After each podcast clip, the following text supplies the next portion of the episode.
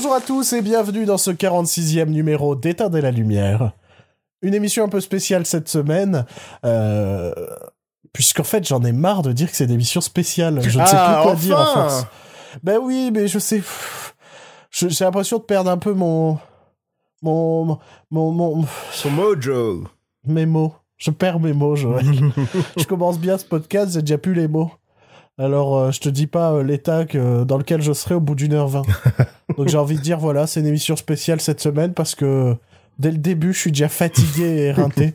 et, je pense que ça promet.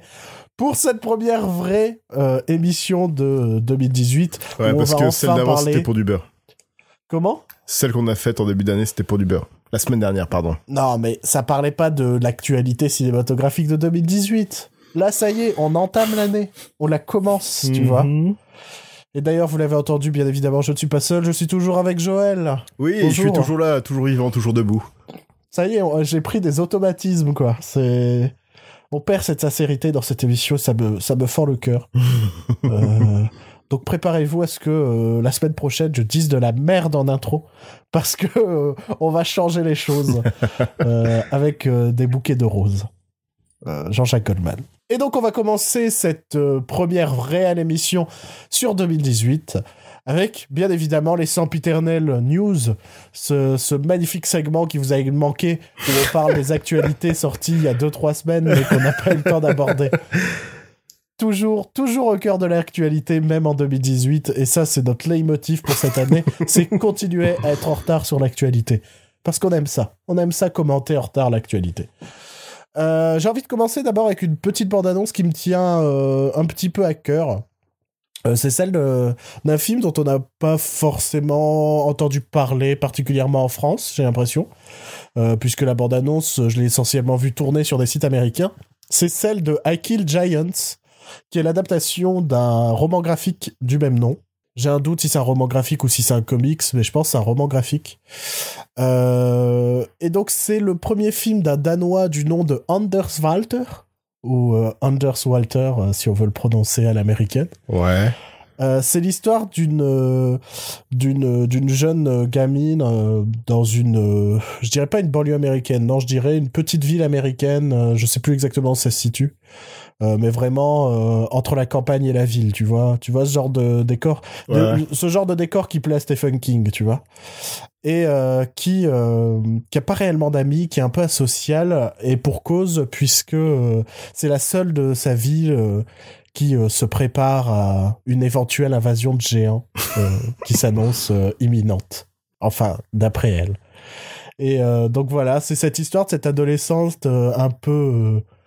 ben... Ouais, je dirais, pas forcément asociale, mais je dirais... euh, euh, elle vit dans sa bulle, quoi. Elle vit clairement dans sa bulle et euh, de la relation d'amitié qu'elle va lier avec une, une jeune nouvelle, je crois, enfin une nouvelle dans son collège.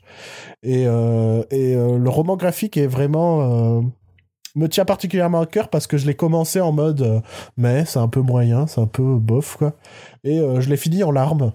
Donc euh, euh, j'ai espoir que euh, j'ai vraiment espoir que le film transmette euh, cette émotion que m'a provoqué ce roman graphique.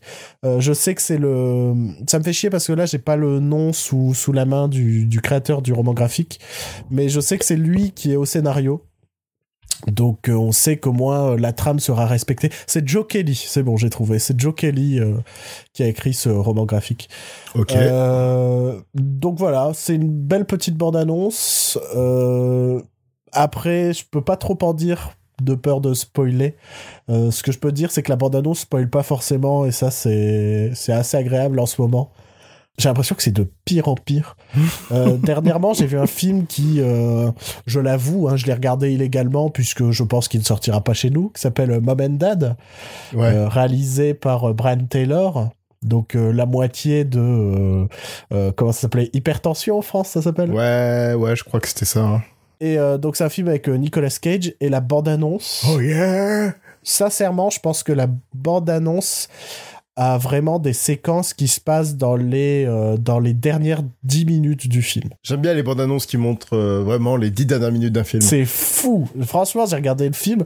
J'ai regardé le film ah, parce que j'ai vu la bande annonce. Je me suis dit, oh, le, le, le principe de base a l'air marrant. En gros, c'est, une- on sait pas ce que c'est, on sait pas si c'est un virus, mais euh, du jour au lendemain, les, bah, les, pa- les parents décident de buter tous leurs gosses, quoi.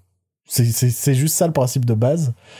Et, euh, et je regarde la bande-annonce, je fais waouh, ça a l'air fun, ça a l'air dynamique, il a l'air de se passer pas mal de choses. Et en fait, tu regardes le film, et en fait, ben, la bande-annonce est beaucoup plus satisfaisante, puisque c'est un condensé du film. et ouais, donc euh, c'est vraiment une des pires bandes-annonces que j'ai vues depuis fort longtemps, puisqu'elle te gâche toute l'expérience du film, je trouve. Enfin bon, voilà. Donc tout ça pour dire que la bande-annonce d'I Kill Giant spoil pas tant que ça, et. euh, et ça fait plaisir. Et euh, j'ai vraiment une petite. euh, je vais regarder ça d'un œil euh, assez. assez attentif. Je sais qu'aux États-Unis, il va sortir essentiellement en VOD, donc j'imagine qu'il n'y aura pas de sortie au ciné par chez nous. Ah, peut-être que Netflix va racheter. Pe- Peut-être. Aux États-Unis, c'est pas Netflix, donc. Ouais, mais ça change, ça peut. Oui, ça peut arriver, ça peut arriver. Donc voilà, à Kill Giants, moi je, je vais garder mon œil là-dessus, j'en parlerai sûrement lorsque je l'aurai vu, et pour dire à quel point je suis déçu par rapport au roman graphique, puisque je suis ce, ce genre de connard. Euh, autre bande-annonce sur laquelle euh, je voudrais revenir, je sais pas si tu l'as vu, c'est celle de euh, Unsane, Non. qui est euh, le prochain film de, j'allais dire de, de David, de Steven Soderbergh. Mhm. Donc le réalisateur, je dirais, très popularisé par ses Ocean's Eleven. Logan Lucky récemment. Ouais, mais je dirais, enfin, je pense qu'en France, on le connaît essentiellement pour Ocean's Eleven. Oui, mais je dis quand même ce qu'il a fait récemment. Oui, bien sûr. Ah. Bah, récemment, techniquement, il avait pris sa retraite et au final, il a fait euh, une série et euh, maintenant deux films, trois films. Une retraite, quoi. Ouais, bah une retraite euh, comme euh, comme euh, le fait euh, actuellement Miyazaki et comme euh, va le faire Tarantino très bientôt. Euh, et donc euh, la particularité de ce film, c'est que c'est un thriller. euh, Enfin, c'est entre le thriller et le film d'horreur, filmé euh, complètement à l'iPhone. Euh, Steven Soderbergh ira même jusqu'à dire en interview que l'iPhone c'est l'avenir du cinéma. Bon, euh, Ou peut-être pas, non. détends-toi un peu quand même. Euh, je pense que tu dis ça parce que Filmer en vertical est l'avenir du cinéma. Sincèrement, à un moment, je me suis dit, sincèrement, quand j'ai lu le, cette idée qui était filmée à l'iPhone, je me suis dit, oh non, me dis pas qu'il a été filmé en vertical. Et non, ça va. Euh, je dirais que je suis très très curieux du film. Euh, bah, l'esthétique est vraiment particulière. Déjà parce que c'est filmé à l'iPhone, mais en plus parce que, bah, ça n'a pas empêché que ce soit travaillé. Mhm.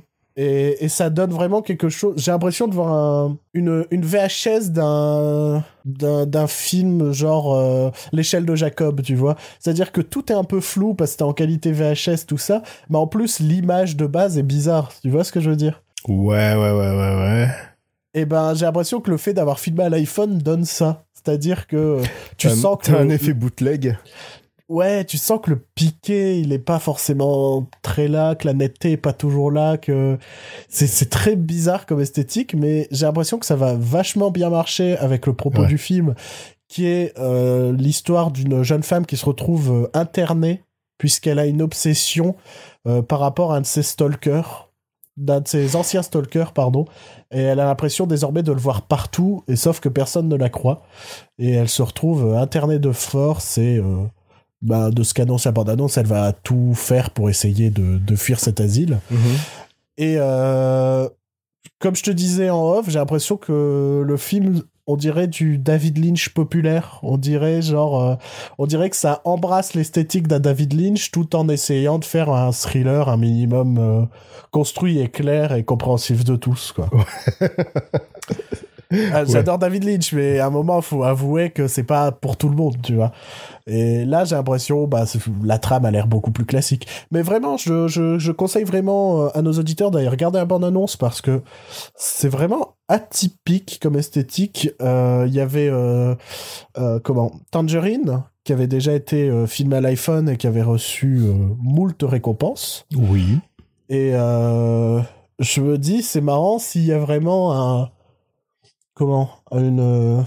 Une, ouais, une sous-branche, je dirais pas une sous-branche, j'aime pas le terme sous, mais une nouvelle branche du cinéma qui se tourne vers le cinéma filmé au téléphone portable. Euh, c'est c'est atypique, en même temps ça je trouve que ça prouve et en même temps c'est du bullshit qu'on peut faire des films à partir de tout.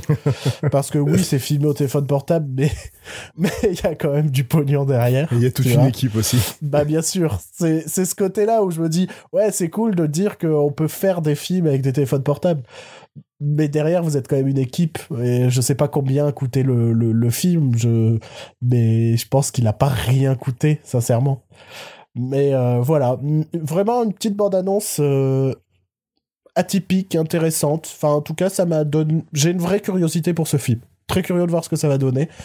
Je ne sais pas s'il va sortir au cinéma. Je. à un moment, bah, en tout cas, je sais qu'aux États-Unis, il est censé sortir au cinéma. Mhm. Au départ, je pensais que c'était un film qui allait sortir directement sur l'iTunes Store. non, mais genre, je sais pas, ils ont marqué un coup en mode, euh, ils ont un partenariat avec Steven Soderbergh qui leur fait un long métrage. Il y a eu un court métrage de Michel Gondry l'année dernière, tu vois, ouais, qui était euh, ouais. sorti directement, enfin, qui était euh, essentiellement pour Apple. Donc je me suis dit, il faut peut-être tenter de faire ça. avec Steven Soderbergh, étant donné que en plus Apple a pour projet de concurrencer Netflix à un moment. Donc, Oh mon dieu. Ouais. Pas fini. Mais là, il y y a eu plein de, plein de sites qui se sont dit, ouais, on va commencer à, à essayer de concurrencer Netflix. Et putain, mais les oui, mecs, mais non, euh, mais c'est pas ça l'intérêt. ça commence à me saouler, ce- cette idée que tout le monde veut la. Tu vois, t'as un gâteau devant toi, mais t'as envie quand même d'avoir euh, une part de tarte au citron euh, de l'autre, tu vois. Non, je sais pas. Moi, j'aime bien avoir un site spécialisé dans un truc. Et pas avoir un site qui fait tout. Ça, je trouve, c'est n'importe quoi. Euh, t'as Facebook, là, qui va lancer euh, un concurrent de Twitch bientôt sur euh, la plateforme. Oh putain. Et je trouve ça, je trouve ça aussi débile, quoi. Je fais, mais non, c'est, enfin, moi, je veux pas avoir un site qui, euh, qui maîtrise tout, en fait. On a déjà Google pour ça. c'est déjà saoulant. Alors, si vous commencez tous à vouloir votre, enfin, bon, tout le monde va pas débat. payer 10 abonnements de, Mais de ça. streaming aussi. Mais c'est exactement ça. Enfin, ça devient n'importe quoi. Ça devient vraiment n'importe quoi. Enfin bref, Euh, dernière bande-annonce de cette partie news, euh, c'est celle d'une euh, comédie qui te tient particulièrement à cœur, je suppose, Joël. Oui. Une la suite d'une saga culte du cinéma français. c'est bien évidemment la bande-annonce de Taxi 5. Ah, Et j'ai envie de te laisser en parler puisque j'ai déjà beaucoup parlé. Alors c'est Franck Gastambide, euh, Gastambide qui réalise et qui a, qui a écrit aussi, je suppose. Et qui Oui, se met aussi en avant parce que hein, for- forcément hein, c'est lui l'acteur principal. J'ai déjà oublié l'histoire.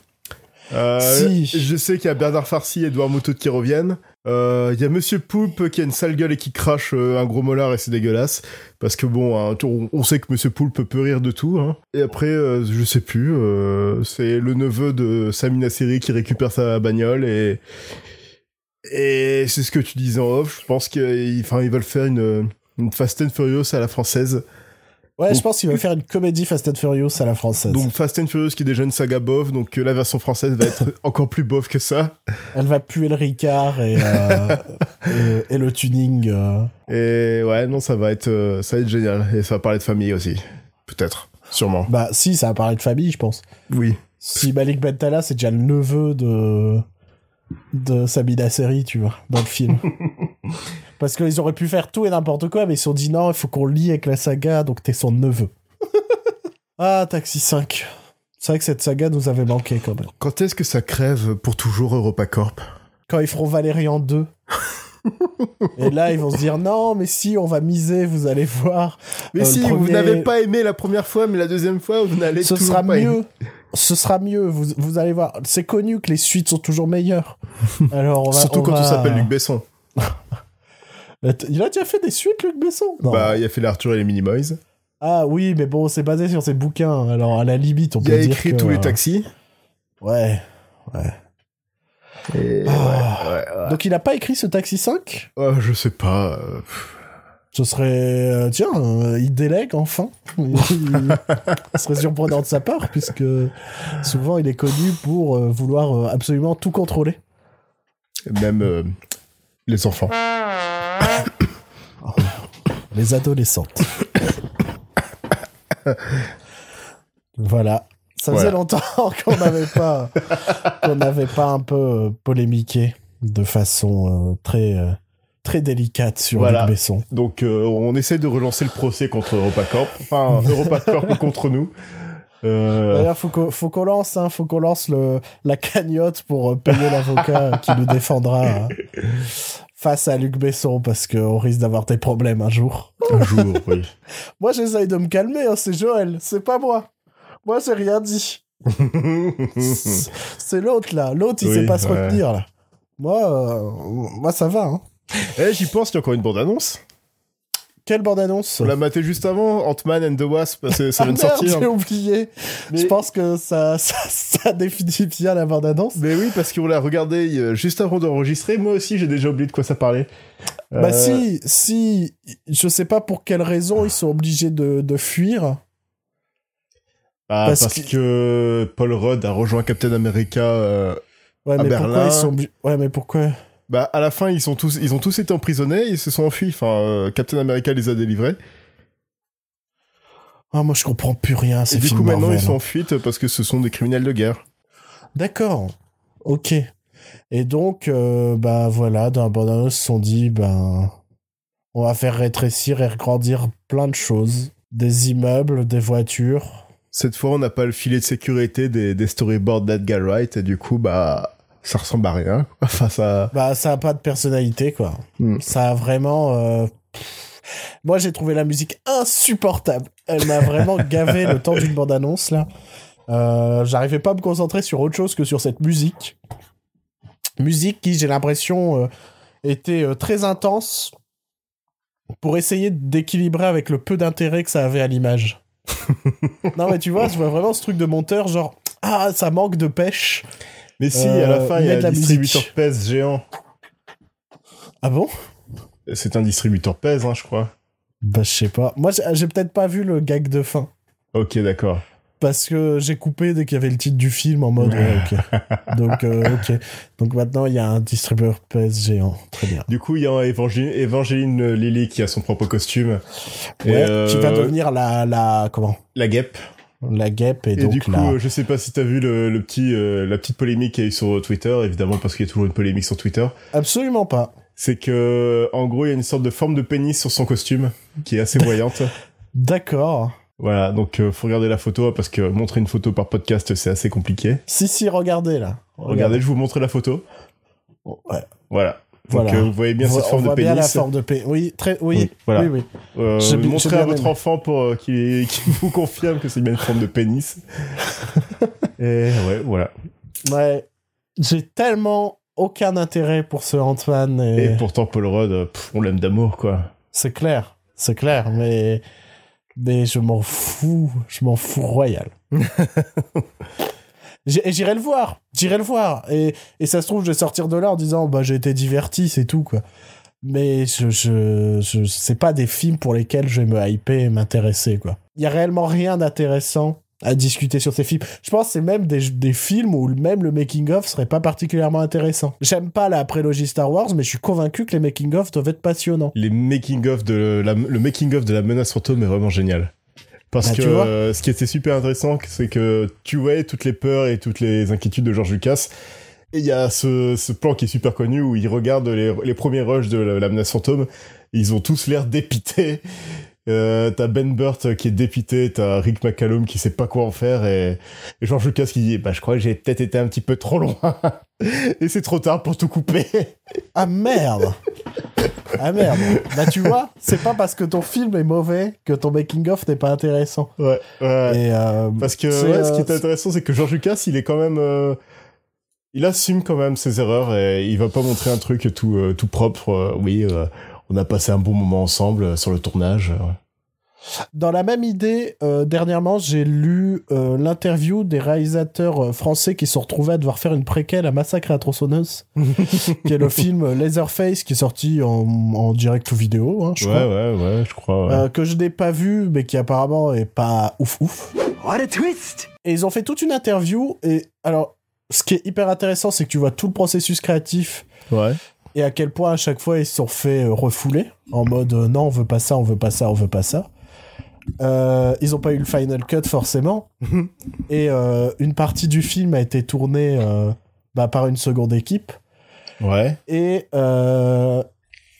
et en fait leur idée c'est eux ils voulaient pas faire un massacre à la tronçonneuse like tu vois. Ils se sont dit ça sert à rien enfin c'est pas le but tu vois et, et au final le film c'est un massacre à la tronçonneuse like et toutes les scènes sont à peu près tournées par la seconde équipe et mais par contre ce qui est hyper intéressant c'est que ces deux réalisateurs n'ont aucune amertume en fait envers Ouais. ce qui s'est passé c'est ils étaient prévenus ils ont essayé ils se sont battus ils ont essayé de tout faire pour que pour être fiers de leur film et tout Ouais, ouais.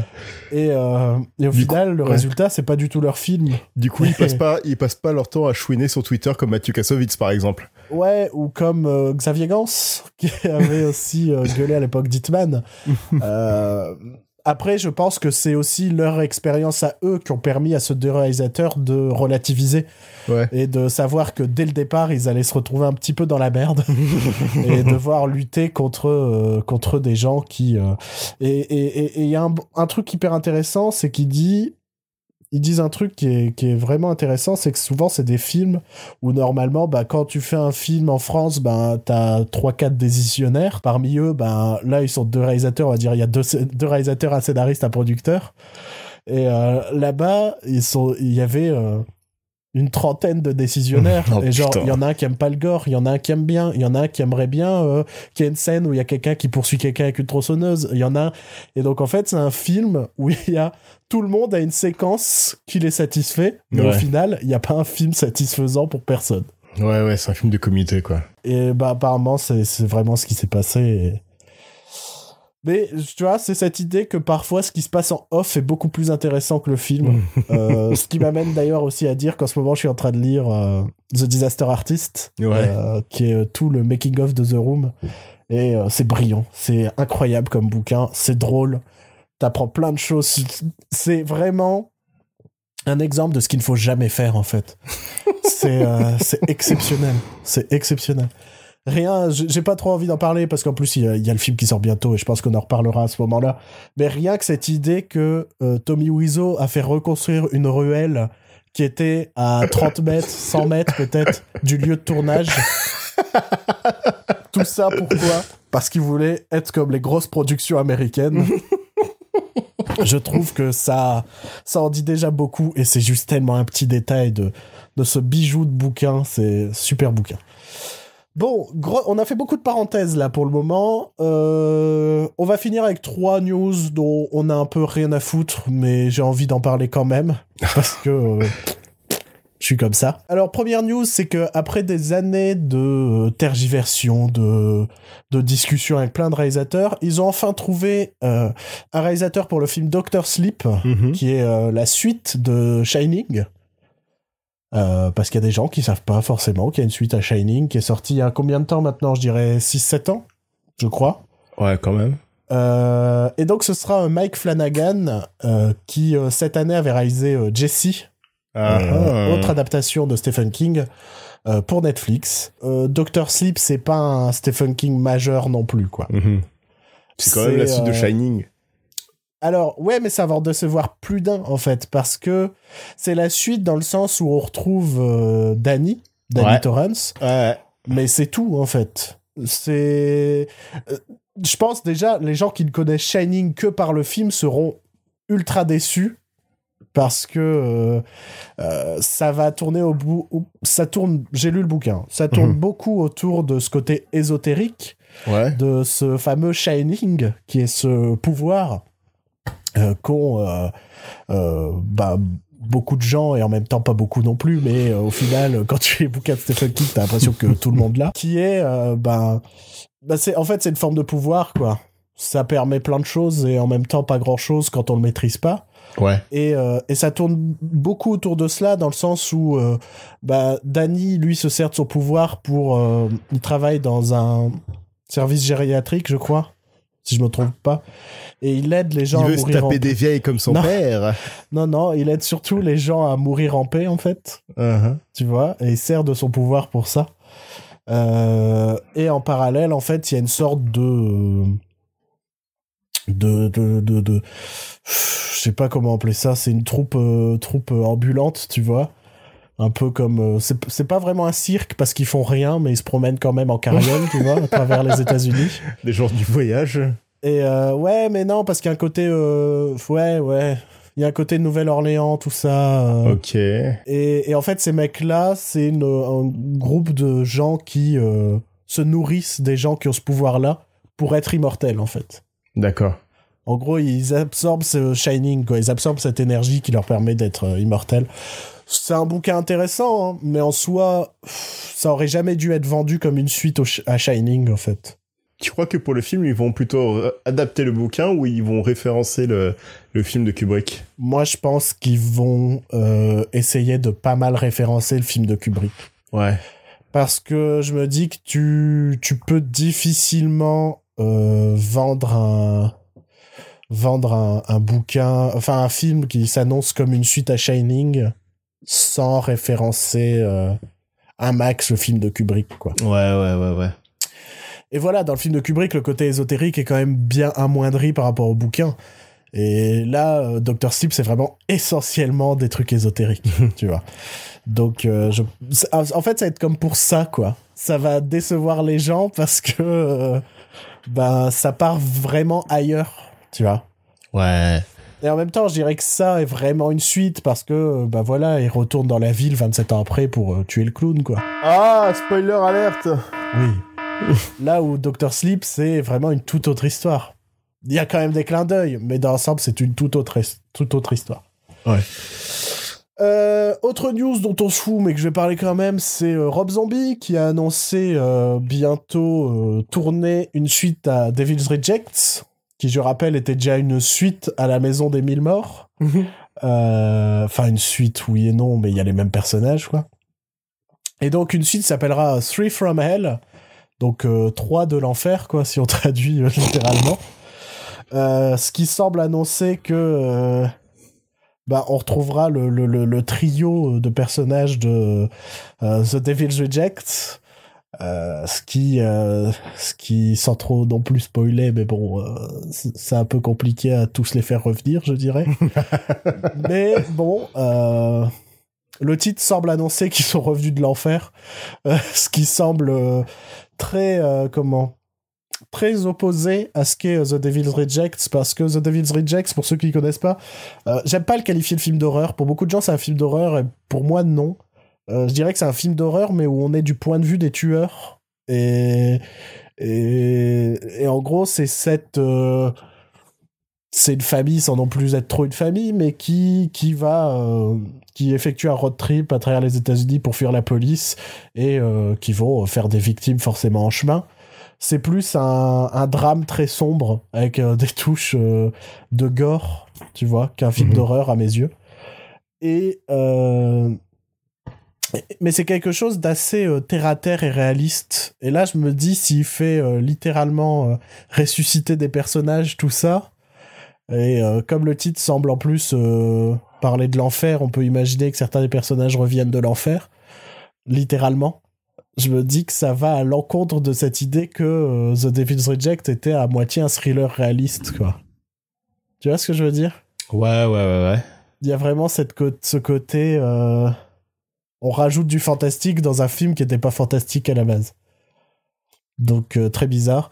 Euh, mon vrai doute vient surtout en fait de Rob Zombie parce que ça fait quand même bah, depuis The Devil's Reject qui a fait de qui n'a pas fait pardon quelque chose de terrible quoi. Le reboot d'Halloween était sympatoche. Je sais même pas si c'était avant ou après The Devil's Reject ce reboot d'Halloween. Mais après, euh, tout le reste, c'était pas bon, quoi. C'était vraiment pas bon. Euh, Est-ce qu'il a vraiment trouvé une idée suffisamment intéressante pour euh, redévelopper ses personnages et proposer un film euh, intéressant? Peut-être. Je J'aimais des grosses, des grosses guillemets, je mets des... Non, j'aimais des gros doutes, je mets des grosses guillemets, voilà, plus français. Mais voilà, à voir, pourquoi pas, j'en ai très peur. Dernière news, et ensuite on passera au film qu'on a vu. Je sais pas, je- pour moi c'est la pire idée du monde pour des gens. Il y a plein de gens qui se hype, il y a plein de. Je, moi je comprends pas. Euh, il est annoncé que John Cena, donc le, le catcheur euh, parfois comédien, mais quand même euh, catcheur. Euh, étant pour parler, pour interpréter un personnage de jeu vidéo sur grand écran, euh, ou sur euh, direct ou vidéo, je pense, euh, ce sera le personnage de Duke Nukem. Donc, euh, personnage euh, emblématique des FPS des années 90. Ouais, donc Euh, euh, le rip-off qui- de Doom. Euh, Rip-off? Ah oui, Ouais, mais je pense bah- à du, à du Nukem 3D, c'est pour ça. Ouais, mais oui, oui et non, ouais, aussi, je vois ce que... Bah après, c'était l'époque où tout le FPS ressemblait à Doom, hein, c'était Ouais, des Doom-like, hein, c'est tout. Euh, Donc, bah, pour ceux qui connaissent pas, Duke Nukem, c'est vraiment euh, la beaufitude incarnée, c'est un personnage qui... euh, qui euh, fume des gros cigares, affronte euh, des aliens à coups de, de mitrailleuses et, euh, et bah, chope Qui a la des VF d'Arnold Schwarzenegger aussi. En plus, ouais. Et, et pour moi, c'est vraiment cette image de la beaufitude incarnée. Euh, c'est des jeux sur lesquels j'ai pris plaisir à jouer quand j'étais adolescent. Et, mais tout l'intérêt d'un Duke Nukem, c'était son gameplay, c'est pas son background, pas son scénario. Et là, l'idée pour moi de faire un film sur un personnage de dont le, dont le postulat de départ est d'être un gros beauf, je pense que ça va être horrible. Je pense que ça va être du niveau d'un d'un postal de UV Ball, tu vois. Ça serait Tu- bien qu'UV Ball revienne pour ça. Ce, ah, ce serait, sincèrement, si UV Quitte Ball, à faire un film de merde, faut qu'il revienne. prenez UV Ball, faites-nous Duke Nukem avec John Cena, là je comprendrais le principe que... euh, bah, je sais pas, hein, je trouve... Je, je- je- je vois des gens se hyper et tout en se disant « Ah, c'est cool, ce serait cool si c'est... euh, si c'est John Cena qui prend le Tu rôle et crois tout. que c'est les mêmes qui se sont hypés pour euh, la suite de Duke Nukem qui est sortie euh, il y a quelques années là? Ah, Duke Nukem Forever, Ouais. qui était euh, une fameuse suite repoussée pendant et 20 maintes ans. fois, euh, je- je- combien 17 ans, je crois? Ouais, presque 20 ans, ouais. Ouais, ouais. Et, Et pour que ce soit un jeu de merde, quoi. Ouais. Ouais, ouais. Ouais, ouais, ouais. Ouais, ouais, ouais. Non, mais je, je, je comprends pas. Je, franchement, je comprends pas les gens qui se hype. Sauf erreur de ma part, je me demande si en plus ça va pas être une production euh, euh, Michael Bay, enfin sa, sa compagnie, j'ai Oh oublié nom. putain, non Pla- Platinum Dunes, un truc comme ça, non? Ouais. il, il me semble avoir lu quelque part que ça allait être une prod de Ah Michael donc ça va Bay être ou comme ça. euh, euh, Ça va être horrible. Ça va être horrible. Je, je, je, je, comprends pas du tout ce vers quoi on se dirige. Non merci. Voilà. Non merci. Je, je m'en passerai. Joël, je me rends compte qu'on a raté une news. Laquelle? On voulait parler de Cloverfield un peu. Ah, enfin Enfin, bon enfin, film on va parler d'un truc qui nous intéresse réellement parce que depuis tout à l'heure, on devait que citer des trucs en mode ouais, c'est pas très intéressant, mais on va en parler quand même. Mais on a oublié de parler du seul truc qui nous intéressait réellement euh, cette semaine.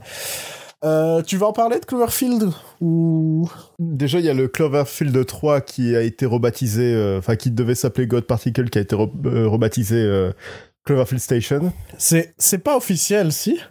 Bah, je sais pas. C'est la rumeur qui tourne que ça s'appelle Ouais. Cloverfield Station au final. Moi, je Ouais. rappelle que j'ai misé sur un ISS Cloverfield. Ouais. J'aimerais que Gigi Abrams m'écoute et, euh, et change ce titre de Cloverfield Station et mette ISS Cloverfield. Et JJ Abrams, si tu peux nous envoyer des goodies Bad Robot, ça serait bien. Ce serait pas Euh, mal parce que moi j'en ai marre de RT le code Bad Robot pour gagner des goodies de merde et que je gagne jamais. Moi aussi, je veux gagner un tire-bouchon qui a été taillé dans le bois. Ouais, parce que ça me le- servira jamais, mais au moins c'est un truc Bad Robot. Et là, on sait que il y avait une euh, production sur un film qui se passerait pendant la Seconde Guerre mondiale, pendant Ouais. le jour du débarquement, pour être plus précis, euh, qui était prévu. C'était, euh, il y avait des rumeurs comme quoi ça serait Cloverfield 4, et là, ça a été confirmé. ouais. Et ce film a été tourné déjà. Ce film a été tourné depuis Donc, un petit on- moment. Ça s'appelle euh, Overlord, Ouais. euh, qui est tiré du nom de l'opération du de jour du débarquement. J'ai appris cette semaine. Mhm. Donc Opération Overlord, c'est pour ça que je mise euh, sur le titre euh, Opération Cloverfield. En fait, c'est une news juste pour miser sur des titres. non, mais. Euh, Et donc oui, la vraie news, la vraie news, Ouais, c'est que voilà. Cloverfield 4 euh, sortirait cette année. Ah non, moi je pensais pas ça, la vraie news. Ah. C'est quoi La la, vraie vraie news c'est que potentiellement Cloverfield 3 va sortir directement sur Netflix. Ah oui, il y a ça aussi comme news. c'est surtout ça la vraie news, parce que le fait que, que voilà, Cloverfield 3 est tourné depuis maintenant un an et demi, bah, c'est pas grave, c'est juste qu'on attend comme des cons. Euh, non, la vraie news pour moi, c'est que c'est potentiellement pour une sortie sur, euh, euh, sur Netflix très prochainement. Il y a d'ailleurs cette rumeur que la bande-annonce pourrait sortir durant le Super Bowl. Euh, moi, je, moi, j'irai plus loin. Imagine, c'est une annonce pendant le Super Bowl que Cloverfield 3 est dispo sur Netflix. Imagine, tu vois, t'as la bande-annonce et à la fin, dispo maintenant sur Netflix. Ce serait pas ouf, ce serait ouf. Mais bon, euh, donc il y a cette rumeur de, ce- de rachat par Netflix de, de, de Cloverfield 3 et donc potentiellement de Cloverfield 4. Moi, j'aimais des un peu une petite tristesse parce que normalement Cloverfield c'était euh, c'était un peu une porte d'entrée qu'offrait J.J. Abrams à des jeunes réalisateurs Oui, avec ouais, ouais. une, sortie na- internationale, tu vois ce que je veux dire, au cinéma et tout. Euh, je, trou- je trou- je trou- je trouve ça un peu triste de me dire, bah au final, ce sera une sortie directement sur Netflix, comme le font des, euh, des dizaines de films chaque mois, tu vois. Ouais, mais j'ai l'impression que c'est le patron de la Paramount euh, qui a merdé parce que Annihilation, le prochain film d'Alex Garland, donc euh, le réalisateur de- d'Ex Machina, va, va aussi sortir sur Netflix. Ouais, il se passe un truc en tout cas dans la Parce dans, que chez Paramount, il y a des soucis en ce moment. ouais, apparemment, selon la Paramount, c'est un film trop compliqué, trop complexe, trop intelligent. Donc, euh, vu qu'eux, ils sortent des films, des bons films tels que le Transformers et Triple X 3, euh, leur public à eux vont pas, va pas forcément comprendre. Tu te euh, souviens quand jeune, t'étais heureux de voir le logo Paramount? Putain, mais la Paramount, c'était Indiana Jones. Mais c'est ça. C'est t'avais à chaque fois le, le petit jeu de foutre le logo Paramount euh, Et avec après de une le fondre montagne, une vraie- avec une montagne euh, fictive ou pas, enfin une fausse montagne ou. euh, Et gamin, j'étais content quand je voyais le logo Paramount. Et aujourd'hui, le logo Paramount, je souffle quoi en mode oh putain, ça va être un film de merde. Putain, c'était pas eux Baywatch aussi? Oh, je sais plus, je sais plus du tout. Ah, mais non, euh, mais ils font des films de merde et ça me saoule. très clairement. Et donc ouais, bah rachat Vivement par qu'il soit racheté par Disney. ou pas, hein, je sais pas. Mais euh, je trouve ça, ouais, je trouve ça un chouïa triste que ce soit euh, une sortie directement sur Netflix. Euh, après, ça aura peut-être sûrement une meilleure visibilité, mais bon. Je... Le danger d'un- d'une plateforme comme Netflix, c'est que ton film se perd très rapidement au milieu de centaines. Ouais, y a- en fait.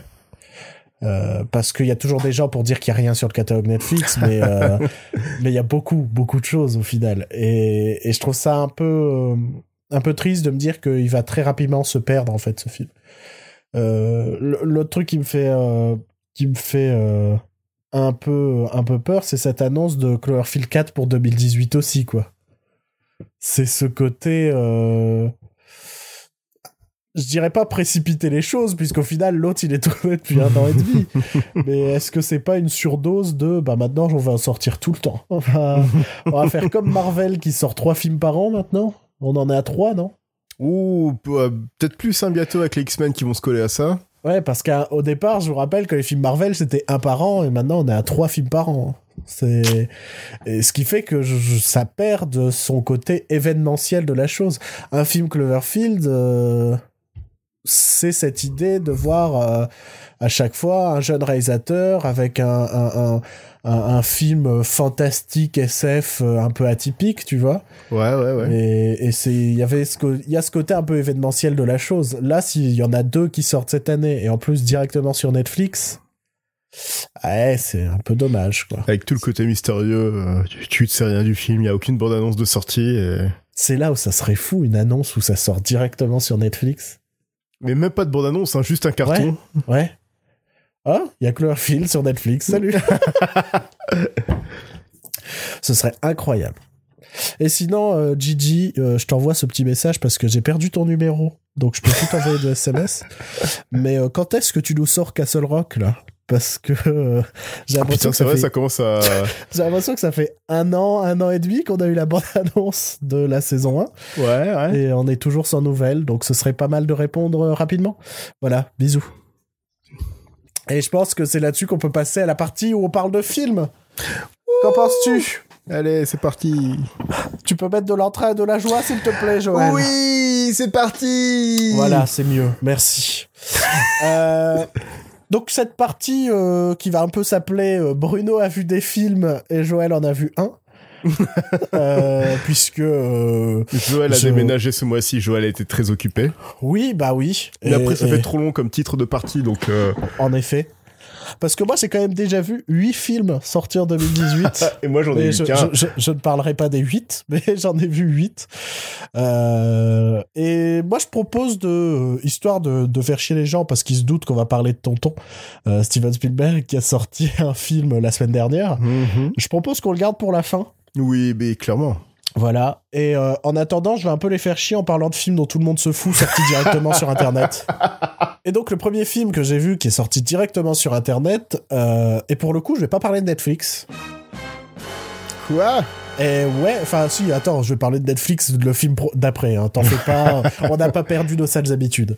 Euh, mais je vais parler d'un film qui euh, est dispo légalement, illégalement, Euh, très compliqué. Euh, s'appelle euh, The Man from Earth Holocene. C'est euh, la suite euh, d'un petit film indépendant qui s'appelait The Man from Earth. Euh, on va pas se mentir, ils sont pas fait chier pour le titre de la suite. Et qui était qui était un petit film réellement indépendant qui avait connu un petit un, petit succès critique ce qui fait que euh, bah, le film s'est un peu propagé en bouche à oreille au final a eu de très bons échos.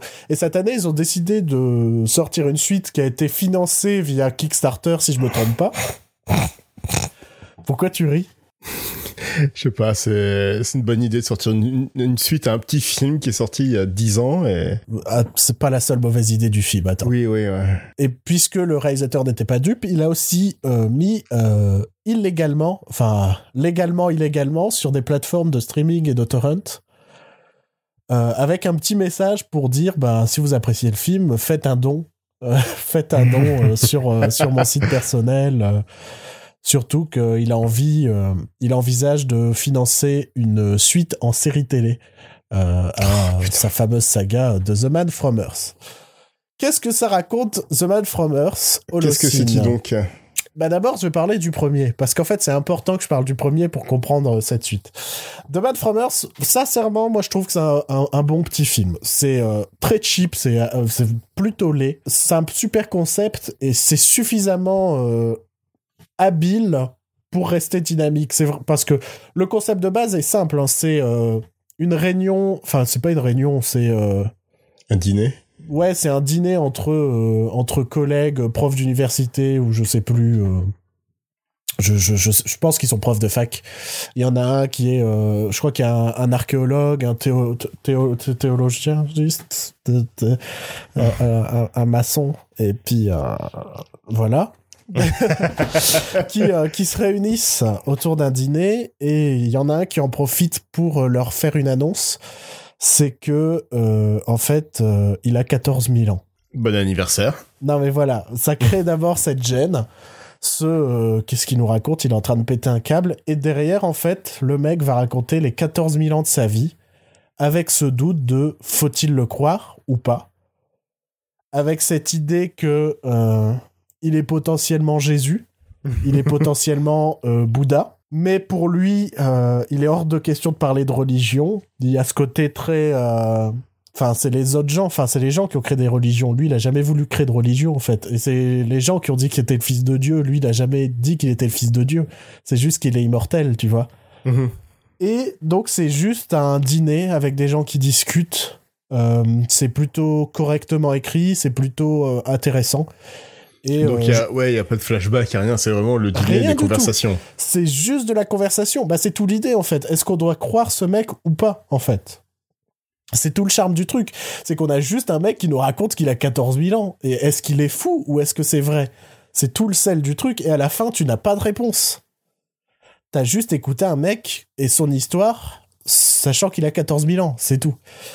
Et donc, ben, plus de 10 ans après, je dirais, vient cette suite, ce fameux Man from Earth Holocene, on retrouve son pers- ce personnage qui a changé de nom, qui est euh, prof dans une autre fac, et dont des élèves vont finir par découvrir un, un, un livre écrit par un des invités, de cette fameuse soirée où ils racontaient toute l'histoire de, de ce mec-là et vont commencer à croire qu'en fait c'est leur prof. Ouais. Voilà, c'est à peu près tout.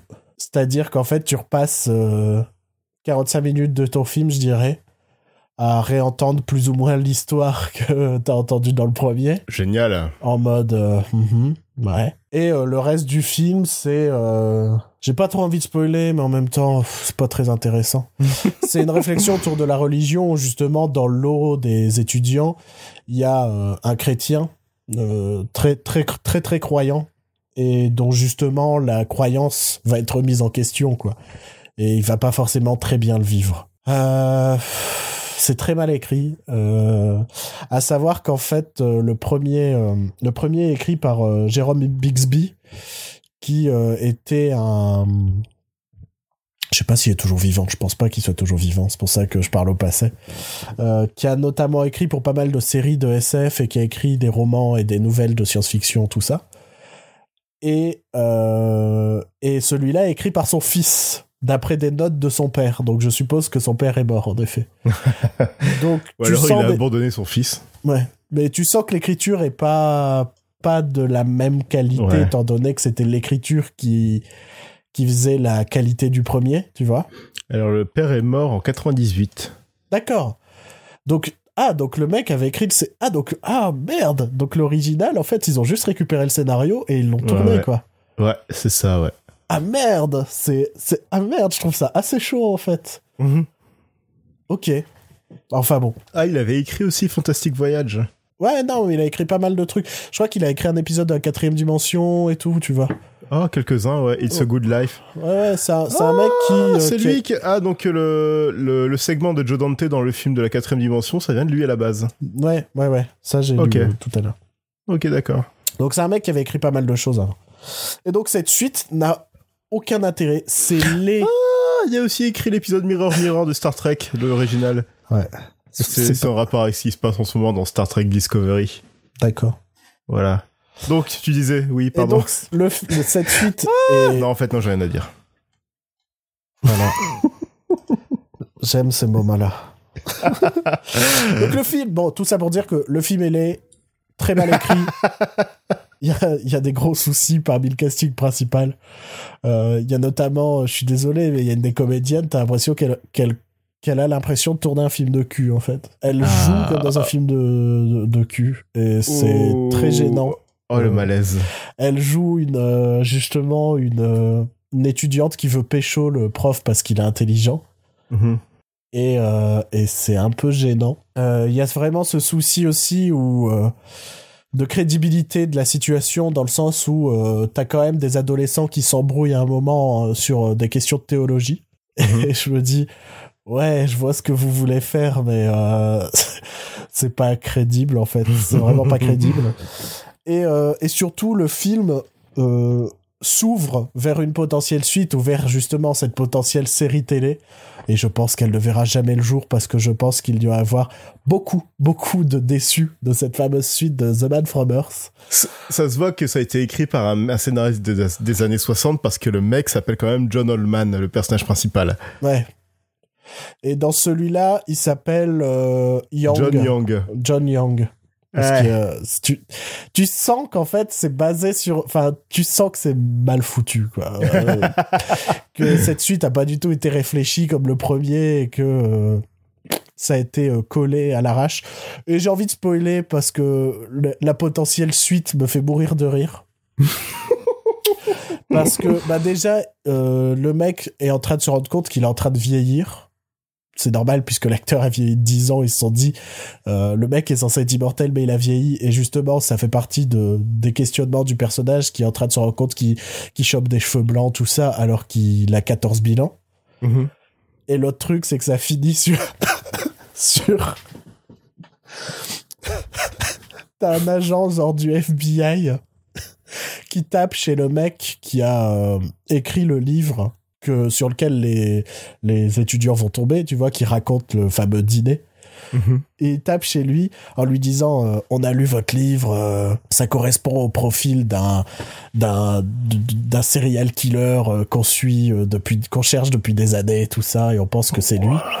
Et sauf que l'autre, il dit Bah non, c'est pas lui, tout ça. Enfin, enfin, il, il sera incapable de faire du mal à une mouche. Et donc on comprend qu'en fait, ben si lui, c'est plus ou moins, je dirais pas la représentation de Dieu, mais c'est cette idée d'un mec qui fait le bien, qui est immortel et qui est là depuis 14 000 ans, et ben, il a son équivalent, mais diabolique, What a twist! qui va faire le mal, qui fait le mal sur Terre depuis 14 000 ans. Je trouve que c'est tellement digne d'un, d'un The Asylum que c'est magnifique. Et j'ai juste espoir que ce mec-là, ce soit Hitler. Ah oui C'est mon Yes espoir, mais le plus profond. Et je- et- C'est Hitler, la- c'est Genghis Khan. Ça va être Napoléon aussi. Mais t'imagines ou pas? C'est juste. C'est. C'est la pire idée du monde, mais c'est la plate. seule raison pour laquelle je Ouais. considérerais euh, regarder euh, la suite de The Man from Earth Holocene. Alors, euh, The Man from Earth a été réalisé par euh, Richard Shankman. Ouais, c'est le même réalisateur, celui-là. C'est le même réalisateur qui a été connu pour euh, son, son- ses fi- des films tels que Playboy International Playmates, C'est vrai? Playboy Playmates in Paradise, C'est vrai? Abraham Lincoln versus Zombies de The Asylum, Arrête tes conneries.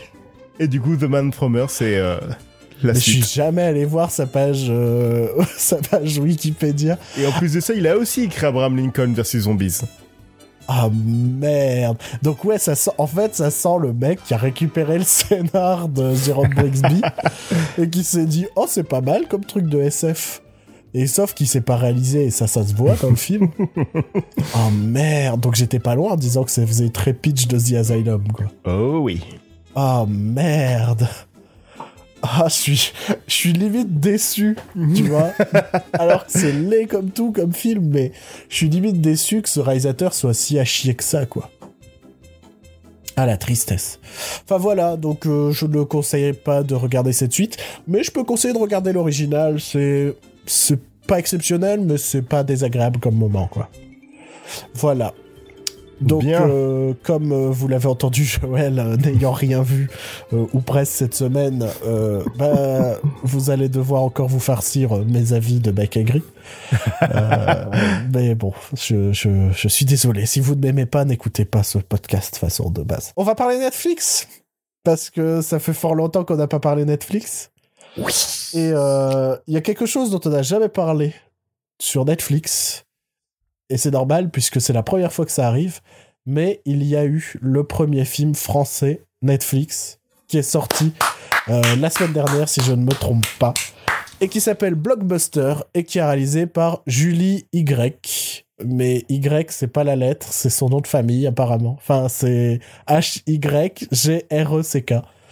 Je sais pas si c'est un jeu de mots, si c'est un pseudo, si c'est son vrai nom. Euh, J'espère Wow. sincèrement que c'est son vrai nom, parce que si c'est vraiment un jeu de mots, c'est à chier. Et euh, ça raconte l'histoire d'un d'un d'un couple euh, qui se qui se sépare et euh, le mec sait que euh, sa copine est fan de super-héros puisqu'elle tient une boutique de comics Mhm. et euh, il décide de faire pour moi le truc le plus con du monde qui va à l'encontre de son idée c'est-à-dire qu'il décide de faire des vidéos où il est déguisé en super-héros pour kidnapper des célébrités pour dire à sa copine qu'ils doivent se remettre ensemble. C'est Ah, ouais, je, ok. je- je comprends pas l'idée de base déjà du film. Euh, à savoir que euh, c'est un couple qui passait son temps à se filmer. Et pourquoi il passait son temps à se filmer? C'est parce que euh, son père est bloqué à l'hôpital. Et euh, en gros, il fait des montages euh, de sa vie pour les montrer à son père et que son père soit. so- soit. soit. je sais pas. Il peut pas regarder la télévision comme tout le monde. Parce que Non, là, c'est mais- malsain quand même. Non, je. Non, je- Non, parce que il fait pas, c'est pas des vidéos de vie privée, enfin, c'est des vidéos un peu, ça fait très YouTube en fait, euh, le montage, tu vois. C'est YouTube avec des filtres Instagram et des filtres Snapchat. Les, Oh les mon genres de Dieu. vidéos qu'il fait. Ouais. Et euh, je comprends l'idée. Euh, dans l'exécution, je trouve ça foiré. Je je comprends pas l'idée. Je comprends pas déjà le fait que euh, il est jamais allé voir son père avec sa copine et genre que le père il connaisse que la copine à travers les vidéos. Mais après, ça fait partie d'une des sous-trames du film, mais je trouve que ça ne fait aucun sens. Euh, Il y a tout un truc autour de Michel Gondry parce que la fille elle est fan de Michel Gondry. Ouais. Et euh, on va pas se mentir, mais euh, ils finissent par rencontrer Michel Gondry à un moment. D'accord. Le vrai Michel Gondry. Oui, oui, et tu sens qu'il est là, mais tu sais pas pourquoi il est là. C'est en mode, euh, t'as l'impression qu'il a envie de regarder à la caméra en mode, euh, je fais quoi là? Pourquoi vous me filmez là? Bah, C'est trop ça, c'est en mode, ouais, je suis là, mais je comprends pas trop ce que je dois faire. Et, et le film est plat. Enfin, ça raconte pas grand chose. Là, sincèrement, je t'ai raconté tout le film à peu près. Euh, les personnages sont vraiment en, une dimension. C'est-à-dire qu'il y en a un, bah, c'est le coloc euh, rigolo. Il y en a un, c'est euh, le mec qui comprend rien. Euh, la fille, c'est elle est fan de super-héros. Et le personnage principal, c'est l'acteur le moins charismatique de l'univers. Et je pense que c'était ça sa dimension, puisque en dehors de bah mon père il est à l'hôpital et je suis triste, je- j'ai pas trouvé intéressant. Le film fait du name dropping tout le long, c'est insupportable. Genre euh, ça te cite des super héros, ça te cite des réalisateurs, des films, Mhm. des machins et tout. Euh, c'est un film qui n'existe que par ses citations et et je dirais que euh, bah, j'ai fait un tweet là-dessus, c'est qu'à vouloir être moderne et dans l'air du temps, tu vois, je trouve que le film est déjà démodé. Mais de fou. mais c'est c'est vrai. Enfin, je te dis, l'utilisation de. euh, dans ses montages vidéo, il aime bien mettre des filtres, des machins, euh, mettre des textes, genre, euh, genre, il va te mettre une flèche marquée loser ou genre de conneries, tu vois. Bah, tu regardes ça en mode. Ouais. C'était cool à l'époque, je sais pas, de. d'MTV. À l'époque où MTV, ça voulait dire quelque chose, tu vois. Il y avait, ouais, ça voulait vraiment dire musique télévision. Et euh, ah, Julie Y a bossé sur Y a pas d'âge, C'est quoi, il y a pas d'âge? La série télé française avec Jérôme Commander et Marthe Villalonga et Oh, oui, d'accord. c'est euh, a pas d'âge, c'est pour moi euh, le début des grands moments de Comedy News Weekly. Ah putain, j'avais oublié, oui, en effet. Oui, non, ça n'a aucune. Enfin, ah, c'est marrant que tu me parles de ça parce que c'est un format court, si je me trompe pas. Ouais. Et je vois bien. Je, je- je vois bien le, le fait que ce concept à la base aurait dû être un format court. Mhm. J'arrive à le visualiser, sincèrement. Et, et ça aurait été mieux d'être un format court, quoi. Au moins en 3 minutes 30, j'aurais fini et puis le, le film, quoi. Parce que sincèrement, j'ai trouvé ça plat et inintéressant. Enfin, je, je, je, je comprends même pas l'idée. T'as, de- t'as un faux triangle amoureux qui ne paye même pas. Puisque, euh, je sais pas, c'est la meuf elle-même qui, enfin, en gros, ils sont séparés. La fille, elle voit un mec dans une laverie. D'ailleurs, toutes les scènes qu'ils vont partager à deux seront tout le temps dans cette laverie. Parce que de toute façon, Mhm. le film est tourné dans quatre décors différents. et c'est elle-même qui met un terme en mode euh, non, mais en fait, je crois que je suis encore amoureux de quelqu'un d'autre. Et tu te dis, bah, ça n'a servi à rien tout ça. Ça n'a clairement servi à rien du tout. Donc euh, voilà, premier film Netflix, c'est un peu comme la première série Netflix française, je veux dire. Ouais. Là, c'est de la merde. Et du coup, à la fin du film, il y a un carton de Netflix disant euh, Bon, ministère de la Culture, on a fait votre film français, vous nous cassez les couilles, vous nous lâchez les couilles ou quoi? On vous a fait une série française, un film français, les deux c'est de la grosse merde. Ça vous va ou pas? Ouais, en Allemagne on a fait Dark, et le genre là avec les Danois on a fait Rain, qui sort bientôt, un truc euh, semi-post-apocalyptique et tout, tu vois. En, France on s'est dit on va juste faire Marseille et Blockbuster, ça ira quoi. Ils bouffent de la merde déjà de base, ils en ont rien à C'est foutre. l'exception culturelle française quoi. Nos productions Netflix françaises sont nulles. La Sont- France, ouais. pays de la culture et des Ouais. lumières. Ouais, ouais, ouais, ouais, ouais. Euh, très rapidement, autre film que j'ai vu sur Netflix, euh, Oui. c'est euh, A Futile and Stupid Gesture de, Ah de David Wayne, qui est un mec qu'on aime bien, à qui on doit Wet Hot American Summer notamment. Ouais. Euh, il a pas fait que ça, mais c'est le plus simple. C'est peut-être le seul truc que vous pouvez rapidement visualiser parce que c'est dispo sur Netflix et donc vous avez déjà vu la vignette sur Netflix. Mais euh, en dehors de ça, le reste de David Wayne, vous connaissez pas forcément.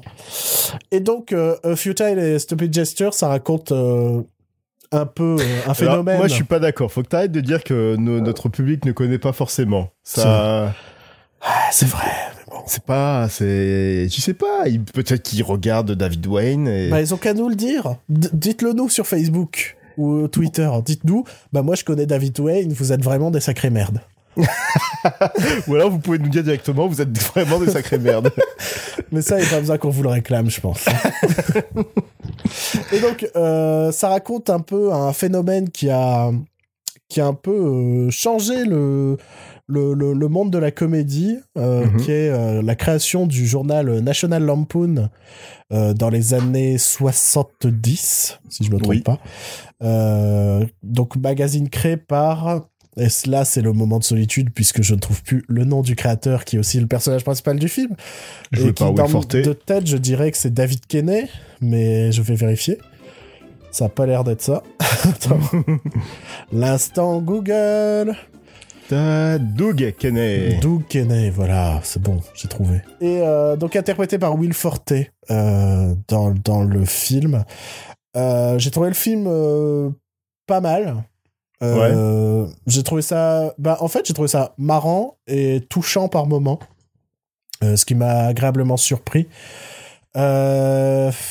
Ah, a- donc Will Forte dans ce film joue un mec de 30 ans. Ouais, mais ça fait partie d'une des blagues du film parce qu'il faut savoir que. Ouais, c'était dans la bande-annonce aussi. euh. Ouais. Ouais, ouais. Ah, je suis bloqué, j'ai un blocage. Parce qu'il y a un truc que je veux formuler et que je sais pas comment formuler parce que j'ai pas envie de spoiler. Et je sais pas comment en parler. Mais euh, disons que oui, il y, a des- y a des gags qui cassent le quatrième mur sans cesse dans le film. Puisque. euh, voilà. je fais un réel blocage. Je sais pas comment parler de ce film sans spoiler. Mais euh, ouais, disons que il y a le Doug Kenney qui est aussi narrateur du film quoi. Ouais. Donc euh, ce qui permet de parfois euh, il y a des il y a des éléments très marrants dans le sens où euh, bah voilà, il, genre à un moment il fait une vanne sur le fait que à 27 ans il ressemblait pas à Will Forte. et il fait et puis euh, Will Forte n'a pas non plus 27 ans. Euh, Il y a plein de plein de choses comme ça. Des fois, il râle sur le fait que les décors, euh, bah, c'est pas les vrais, ou ou euh, genre le fait que le mec qui joue Bill Murray il ressemble pas du tout à Bill Murray. Euh, ça rajoute pas mal de choses, et c'est là dès le début du film, c'est-à-dire que ça commence par une scène dramatique et il arrive en faisant non non, j'ai pas envie qu'on commence le film là-dessus. Euh, commençons par euh, par complètement autre chose et euh, ça part sur une scène de fête ou un truc comme ça. Euh, je dirais que la narration est vraiment atypique. Euh, je dirais que c'est le film le plus surprenant de David Wayne, dans le sens où il y a à la fois son humour, mais il y a aussi une narration très différente de ce qu'il fait d'habitude. Parce que d'habitude, je dirais que la narration, c'est pas du tout son fort. Mhm. Et, euh, et là, j'ai l'impression qu'il a vraiment fait un, un, un effort qu'il faisait pas forcément dans dans d'autres de ses films ou de ses créations. Euh, j'ai vu beaucoup de gens qui râlent. Enfin, j'ai vu beaucoup de gens. Non, j'ai vu euh, une critique qui râlait sur le fait que euh, tout fait un peu fake, mais je pense que c'est vraiment intentionnel. C'est-à-dire que, bah oui, la, la, la perruque de Will Forte, on voit que c'est une perruque, mais en même temps, euh, dans le film, ils le disent qu'il ressemblait pas à Will Forte quand il avait 27 ans. Non, mais j'ai vraiment vu euh, une critique qui, enfin, qui, qui était vraiment euh, scandalisée sur le fait que bah, les perruques, elles font cheap et que les décors, ils font pas réalistes et tout, mais pour moi, je pense que c'est vraiment intentionnel, quoi. C'est, c'est comme, euh, c'est comme Wet Hot American Summer, quoi. Enfin, tout fait fake, mais en même temps, on Ouais, le ouais, sait. ouais. C'est des adolescents qui sont joués par des mecs de 45 ans. tu vois Bah là, c'est pareil, quoi. C'est, c'est- Pour moi, c'est dans la même veine que ce que fait David Wayne. euh, Ah, mais il est, De- ouais, euh, d'habitude. David Wayne est vraiment conscient du média dans lequel il, évolue, donc euh, Ouais, donc. c'est pas, ouais, c'est ça m'a pas gêné. Ouais, donc je dirais que c'est. Alors, après, j'ai pas appris grand chose, mais c'est parce que j'avais vu le documentaire qui était sorti il y a 3-4 ans sur National Lampoon. Euh, je dirais qu'on retrouve vraiment les informations principales et je pense que pour quelqu'un qui connaît pas euh, ce qu'était ce magazine, ben on va apprendre deux trois choses tout en s'intéressant beaucoup au personnage qui était euh, qui est euh, Doug Kenney. Mhm. Non, c'est euh, c'est un bon film. C'est un bon film. Après, je comprends la sortie sur Netflix, quoi. Ça a pas ça a pas une prétention plus que ce que ça n'est réellement, quoi.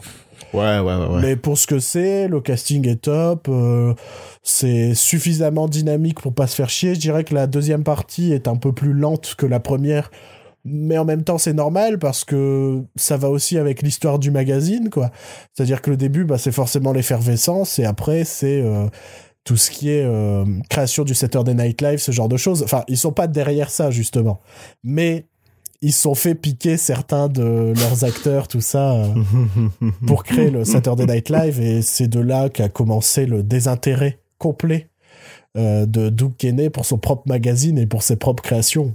Parce qu'il s'est dit je suis en train de tout me faire piquer donc euh, c'est super d'avoir mis en valeur des gens qui méritaient d'être en valeur mais maintenant ils bossent plus pour nous quoi.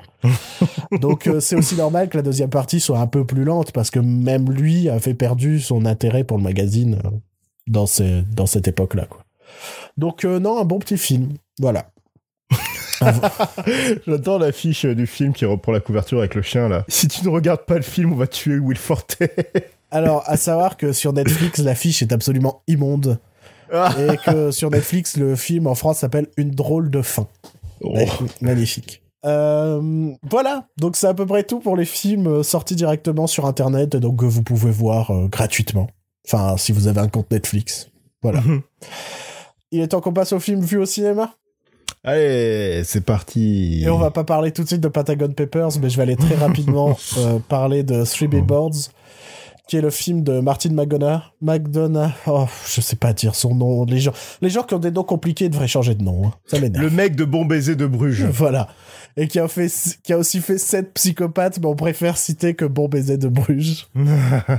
Donc, Three Billboards, qui est un film de 2017 pour les Américains, si je me trompe pas, qui a reçu euh, beaucoup d'éloges de la part des, euh, de la presse spécialisée américaine euh, en cinéma, tout ça. Et sur le coup, j'ai beaucoup aimé, tout en étant un peu déçu. J'ai peut-être précisé de quoi ça parle avant. Donc, euh, c'est l'histoire de...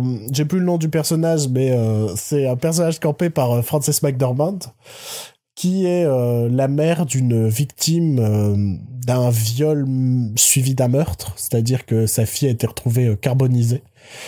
Et ça fait maintenant plusieurs années, peut-être une année ou plusieurs années, je suis plus certain, et euh, on n'a toujours pas euh, trouvé euh, le coupable. Et dans la ville, en fait, à la sortie de la ville, il y a trois panneaux qui sont à l'abandon depuis des années, et elle décide de les de les louer et elle publie sur sur ces panneaux. Bah, je vais garder le message secret en fait, parce que ça fait partie du tout le début du film, c'est de savoir ce qu'elle a mhm. écrit sur les panneaux. Donc je vais garder le message secret, mais en gros, c'est cette idée que l'enquête n'avance pas et qu'il est temps que que les choses avancent. Mmh. Et en gros, ces panneaux vont venir redynamiser la ville autour de cette enquête, euh, autour des... Euh... Je dirais pas des soupçons, parce qu'au final, on, on soupçonne pas vraiment quelqu'un dans la ville, enfin, on sait vraiment pas qui... Euh, qui qui est potentiellement le coupable, mais on, va suivre plusieurs personnages principaux, dont euh, ben voilà Franz McDormand, Sam Rockwell, et euh, Woody Harrelson. Donc ça, Woody Harrelson joue le, le shérif de la ville, celui qui normalement euh, est un petit peu, euh, enfin c'est pas le shérif en fait, c'est le chef de la police, pardon, mm-hmm. qui qui est responsable un petit peu de cette enquête et qui ne sait plus du tout où chercher. Et Sam Rockwell qui joue un, un, un de ses flics quoi euh, à moitié raciste, à moitié euh, un, peu un redneck, tu vois, mais euh, qui a réussi à devenir flic. qui est complètement chaotique et imprévisible. Enfin, il a plusieurs scènes là-dessus. Et voilà, on suit ces trois personnages. Et ce qui m'a un peu déçu dans le film, quand je l'ai vu la première, j'allais dire quand je l'ai vu la première fois, j'ai toujours vu qu'une fois. Sauf que depuis, j'ai un peu plus réfléchi là-dessus. Mais je dirais que quand je l'ai vu la première fois, quand je l'ai vu, j'étais un peu déçu sur cette idée que c'est pas réellement une enquête policière. Malgré ce postulat de départ, malgré ces personnages, tu, tu, tu, te dis, tu suis le mec qui est chargé de l'enquête et tout. On n'est pas dans une enquête policière. On est vraiment dans un drame sur comment, euh, près d'un an après, euh, plus d'un an après la, justement le fait que sa fille a été retrouvée morte, comment ben elle, elle veut rien lâcher alors que tout le monde semble avoir abandonné l'enquête autour d'elle. Quoi. Et on est plus là-dessus dans le film et, c'est ce qui m'avait un peu déçu, vraiment, en sortant en mode euh, putain, j'ai adoré, j'ai adoré le casting, j'adore, il y a tellement de scènes trop bien dans le film, mais mhm. je m'attendais tellement à voir une enquête et un polar que je suis un peu déçu là-dessus. Euh, attention, hein, je dis pas, il y a quand même une partie polar, mais le film n'est pas un polar. Et, et en y réfléchissant, je me dis, j'ai quand même adoré ce film, quoi. Enfin, Sam Rockwell est parfait. Comme toujours. Bah, moi, je dirais même que Sam Rockwell est le meilleur perso du film dans le sens où il a un réel arc très très fort. Mais vraiment très très très fort. Euh, là où le personnage de Frances McDormand a déjà ses convictions dès le début du film, en fait. Euh, elle, elle a cette intention de retrouver qui est le meurtrier et euh, elle, va pas tant évoluer au fur et à mesure du film. Là où le personnage de Sam Rockwell est vraiment très très très fort. Euh, Woody Harrelson, j'ai toujours un peu un souci avec Woody Harrelson, hein, qui a tendance à cabotiner. Enfin, là, ça allait, mais bon, euh, j'ai toujours, j'ai toujours ce souci-là. Ouais, non, au final, j'ai quand même adoré ce film et je comprends les, les louanges que ça a reçues. Je pense que c'est un, un des meilleurs drames que j'ai vu de ces dernières années, dans le sens où, ben, c'est pas qu'un drame, en fait. Et je trouve ça, je trouve ça important que dans un drame, il y ait de la comédie et qu'il y ait des moments de tension et qu'il y ait tout ça et que, quand on voit ce film, on voit du cinéma. Et je trouve que Mhm. c'est vraiment essentiel. Et, et non, c'est vraiment un très très bon film. C'est malgré ma déception en sortant, je me dis c'est vraiment un truc qui m'a marqué là euh, ces dernières semaines. C'est bien Three Billboards. Il y a plein de séquences que j'ai envie de revoir. J'ai envie de revoir le perso de Sam Rockwell. C'est vraiment le personnage. J'étais chaque fois qu'il était à l'écran, j'étais passionné quoi. Euh, D'ailleurs, petit truc un peu marrant pour les fans de It's Always Sunny Philadelphia. Faut savoir que la mère de Sam Rockwell est jouée par euh, la même actrice qui joue euh, la mère de Mac dans It's Always Sunny Philadelphia. Et elle joue exactement le même rôle. exactement le même rôle. Et c'est parfait. Et c'est genre... euh, sauf que là, son fils, c'est Sam Rockwell, qui est un, un flic un peu raciste, euh, redneck, qui, euh, qui est fan de comics, quoi. ouais, il y a ce truc-là. euh, Ça ne sert pas vraiment dans l'histoire, mais il, est, mais il est tout le temps en train de lire des BD. Tout le temps. Ah oui, ouais, ouais, ça veut pas. Ouais. Il y a a- pas une petite pique quelque part. Qu'est-ce qu'il y a? Il y a pas une petite, une petite pique quelque part envers, euh, Envers. envers les fans de comics en général. hein Non, non, non. non, non, je pense que c'était juste la caractérisation du personnage parce qu'il arrive pas. Il y a ce côté un peu. euh, bah, il approche de la quarantaine et en même temps, il arrive pas à quitter euh, sa mère, il arrive pas à quitter son adolescence non plus, quoi. Mhm. Tu vois? Je pense que c'est- de la caractérisation de personnage. C'est pas. Ok. euh, non, j'ai pas vu une pique particulière. Surtout que le personnage évolue, en fait, dans le film et, euh, et gagne en. pro- J'ai vraiment l'impression que c'est ce personnage qui gagne en profondeur au fur et à mesure du film. Là où Frances McDormand, elle est directe. Enfin. Très profonde, tu- sais plein de choses dès le début autour d'elle et tout. Sam Rockwell, c'est vraiment le personnage qui va venir se développer au fur et à mesure du film et qui va devenir hyper intéressant, quoi. Voilà. Donc très bon film qui mérite sa, sa hype. Mais et j'ai envie de le revoir et je trouve que c'est une preuve que bah, cette déception elle s'est effacée parce que j'ai envie de le revoir. quoi. voilà, on va Et enfin entendre Joël bon, hein. parler dans ce numéro. Ah oui, j'ai vu un film. Le seul film que tu as vu de ce mois de janvier 2018, c'est pas mal. J'ai vu 50 nuances plus claires en avant-première. Vraiment? Pourquoi j'irais Ah, voir mais ça? je sais pas, moi. Je me suis dit, peut-être qu'avec ton métier, euh, des fois, tu vois des avant-premières de films et t'as pu voir 50 nuances plus claires. bah, c'est possible, hein, on ne sait jamais. Et donc, bien évidemment, bah, on l'a un peu teasé tout à l'heure, on a vu le dernier film de Tonton, de Tonton Steven, euh, qui euh, s'appelle en France Pentagon Papers, Mhm. et euh, dont le titre original est The Post, puisqu'il s'intéresse plus particulièrement au Washington Post, Ouais. Et pour le Oh. coup, le titre français n'est pas si loin de la traduction, enfin de du titre original, vu qu'il devait s'appeler aussi Patagon Papers en VO bien évidemment. Bah, et qui a été changé. euh, tu le sens qu'il devait s'appeler Patagon Papers en VO, puisqu'il y a un moment où justement c'est marqué en gros Patagon Papers dans le film. Ce Ouais. côté, euh, bah, on aime bien citer le titre du film dans le film, quoi. Ou inversement, on aime bien utiliser. Parce que ça, c'est un truc qui m'énerve quand il y a plein de gens qui se disent euh, Ouais, j'aime pas quand ils citent le titre de- du film dans le film. Mais des fois, vous dites pas qu'en fait, c'est parce qu'ils aiment bien cette réplique ou ce moment-là du film qu'après, ils vont l'utiliser comme titre. Parce que c'est plus souvent ça, en fait. c'est plus souvent Parce dans ce sens-là que ça fonctionne. Parce que qui n'a pas les frissons quand on entend Welcome to Jurassic Park? Bah, carrément. Boum. Mais en même temps, Jurassic Park, il aurait pas pu s'appeler autrement que Jurassic Park. tu vois? Donc Patagon Si. Papers qui raconte Jeff Goldblum est un, est un beau gosse dans ce film. Jeff- Ok. Donc Patagon Papers qui raconte, euh, ça fait trois fois que je fais le pitch, c'est pas grave, qui raconte euh, ben, le, le point de vue du Washington Post au moment de, euh, de la fuite des documents euh, euh, Du de- Pentagone. du Pentagone euh, autour, autour du sujet de, de la guerre du Vietnam. Ouais, ouais, ouais, ouais. Voilà. Voilà. À la semaine prochaine Salut Euh, bah non, bah je vais te laisser commencer parce qu'on t'a pas beaucoup entendu parler euh, aujourd'hui, donc euh, je vais te laisser parler. Alors c'est très classique hein, euh, par rapport à ce qu'a fait Spielberg d'habitude, enfin de ce qu'on connaît de Steven Spielberg. Ouais. Mais c'est quand même très passionnant comme, comme sujet. C'est beaucoup de dialogues, beaucoup de, de scènes où tout le monde est assis, se parle, mais c'est quand même très passionnant, c'est très bien filmé.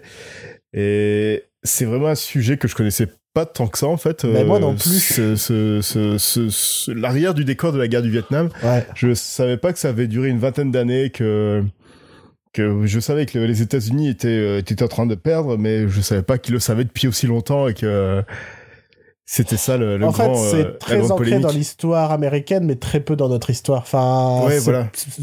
J'étais pas plus au courant du- de, de cette fameuse fuite de documents, de tout ça, quoi. Autant le Mhm. Watergate, oui, mais euh, autant, euh, autant ces documents-là, non. Euh, moi, je dirais qu'en fait, c'est pas forcément le sujet qui est passionnant. Parce que moi, j'y suis allé plutôt à reculons, en mode, ouais, le sujet, il m'emballe pas plus que ça. et au final, je me suis retrouvé à être réellement intéressé parce que par ce qui se passait. Je dirais, sans, sans, sans trop en dire, je dirais un peu plus dans. Je sais pas si c'est la deuxième moitié ou si c'est les deux derniers tiers du film. Mais euh, dès le moment où euh, ils arrivent à mettre la main sur les documents, Mhm. tu vois. Parce que jusqu'ici, en fait, l'idée de départ, c'est que euh, le Washington Post se lance en bourse. Euh, Ça, c'est un truc sur lequel, euh, bah, c'est un des trucs sur lequel j'avais pas tilté au début du film. Je, je pensais pas que le, le Washington Post n'était pas le Washington Post d'aujourd'hui. Tu vois ce que je veux dire? Ouais, Parce qu'en fait, il y a ce côté très, euh, c'est un journal du, du- coin quoi. C'est la Ouais, voix du Nord en fait. De l'État, quoi. C'est pas. Ouais. Donc c'est pour ça que la comparaison avec la voix du Nord, elle est un peu douteuse. Mais c'est un, c'est un journal de l'État, c'est tout, quoi. C'est un journal populaire là-dedans, mais c'est pas le Washington Post. Et donc c'est à la fois cette entrée en bourse du Washington Post où, bah, ils doivent pas trop se mouiller, sinon, euh, bah, très vite les investisseurs peuvent se casser. et ça fait partie euh, de, de, de la trame principale du film. Et en même temps, le fait que, euh, pile à ce moment-là, alors que le Washington Post n'a pas trop de sujets à parler, les concurrents d'en face, donc le New Yorker, c'est le New, New York Times. le New York Times, pardon, euh, se retrouve à, à, à mettre la main sur des documents, euh, ces fameux Patagon Papers, euh, qui, qui vont leaker, en fait, faire un article. Et donc voilà, ça se retrouve à être un peu une course contre la montre pour récupérer plus de documents, avoir, avoir les plus grosses infos, les plus gros machins. Et, et je dirais qu'en fait, voilà, pour moi, je suis vraiment rentré dans le film dès ce moment où euh, je dirais que t'as bien une heure du film qui se passe la même nuit. Tu vois, tu vois, euh, en fait, pas, je veux pas non plus trop spoiler. C'est, je dirais, que c'est dès le moment où euh, Bob Odenkirk euh, passe un coup de fil dans, dans, dans, une, dans un téléphone de rue, tu vois. Ouais, ouais. C'est très très spécifique ce que je suis en train de donner. Il y a que les gens qui n'ont vu le film qui savent de quoi je parle. Mais je dirais que pour moi, je suis vraiment rentré dans le film à ce moment-là. Et à partir de ce moment-là, ça m'a vraiment plus lâché. Euh, c'est marrant, je parlais du téléphone, mais je sais pas si t'as remarqué la manière de mettre en scène le téléphone dans le film. Non. C'est absolument dingue ce qu'il a fait. T'as la plupart des séquences clés du film se passent autour du téléphone et Ouais, le téléphone n'est jamais traité de la même manière tout le long du film, quoi. J'ai remarqué la conversation entre, euh, entre Catherine Graham et euh, tous les, euh, le, ré- ré- le rédacteur en chef joué par Tom Hanks et tous les, tous les exécutifs. Ouais. Quoi, ils sont tous au téléphone en même temps. Là, j'ai remarqué qu'il y avait vraiment une, une mise en scène par rapport à ça, mais pour les autres. Ouais, euh, parce que là, ils sont genre à 5-6 au téléphone euh, à tenir les conférences. Mais dis-toi que Genre, ils apprennent, euh, sans, sans- à un moment, il y a un procès, ils, appellent, ils apprennent le, le résultat de ce procès via un Par téléphone. téléphone, ouais. Et en fait, tout le On long du n'entend pas la voix du téléphone, c'est quelqu'un qui répète. euh, Mais oui, et à chaque fois, il est traité différemment, en fait, le téléphone. Parfois, on entend la voix, par- par- il est toujours filmé de manière différente. Euh, parfois, on a du champ contre champ, c'est-à-dire qu'on voit l'interlocuteur qui est à l'autre bout du fil, tu vois. Parfois, pas du tout. En fait, il est tout le temps mis en scène de façon différente, et le téléphone est un personnage à part entière dans le film. Attends, euh, attends deux minutes. Il y a mon chat qui est en train de péter un câble à la porte.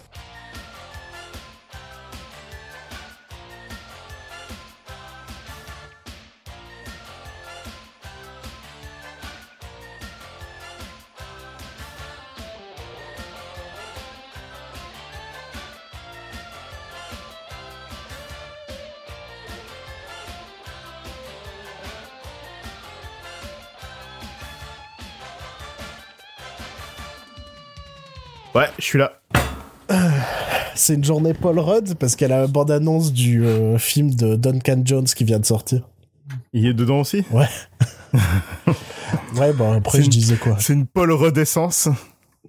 Mm. Voilà. Je vais l'appeler comme ça. Et je t'emmerde. Donc je disais. Autre chose sur lequel on peut discuter, c'est euh, le casting. Mhm. Euh, parce qu'en dehors de ben, Meryl Streep et Tom Hanks, euh, je trouve qu'il y a un truc extraordinaire dans le film. C'est la réunion entre Bob et, euh, Non, non. et Bob et. euh, David Cross, il y a ça. Mais justement, c'est le plus grand crossover de série télé qu'il n'y ait jamais eu. c'est un truc incroyable. J'ai oublié son nom, je dirais c'est Sarah Paulson, je crois, qui joue Ouais. la femme de Tom Hanks dans le film. Bah, c'est Mhm. l'une des actrices principales d'American Horror Story. Ouais. On a, bah, justement, tu disais, il y a David Cross. Bon, Arrested Development. voilà. T'as Bob Odenkirk de Breaking Bad, Better Call Saul. Ouais. Et du Euh, coup, t'as le, t'as Bob Odenkirk qui est très, et, euh, j'oublie son nom à chaque fois. David Cross, qui ont fait, qui Ouais. était un duo des années 90, un duo comique euh, dans les Bah, années qui était revenu 90. sur Netflix avec leur show euh, With Bob and David. Voilà. que personne n'a jamais regardé, je crois. Euh, tu as euh, Gabe de The Office de- et euh, son personnage que j'ai oublié dans Silicon Valley, qui est un des personnages principaux, mais j'oublie tout le temps son nom. Ouais. Euh, tu as euh, Jesse Plemons, Alice. qui était à la fois dans Breaking Bad et dans euh, et dans, Black Mirror dans récemment. dans Black Mirror récemment. Et, euh, a Alison Brie de Community, Mad Men et Glow. Voilà. Et ce que j'entends par là, c'est que c'est pas ce côté, euh, c'est des acteurs de série. Non, surtout, c'est une nouvelle génération. Ouais, ouais, c'est. Euh, C'est des gens que t'as pas vraiment l'habitude de voir dans un film super de jeune, mais c'est des gens qui sont peut-être pas bankable à la télé, mais qui sont des gens qu'on a déjà tous vus à la télé en fait.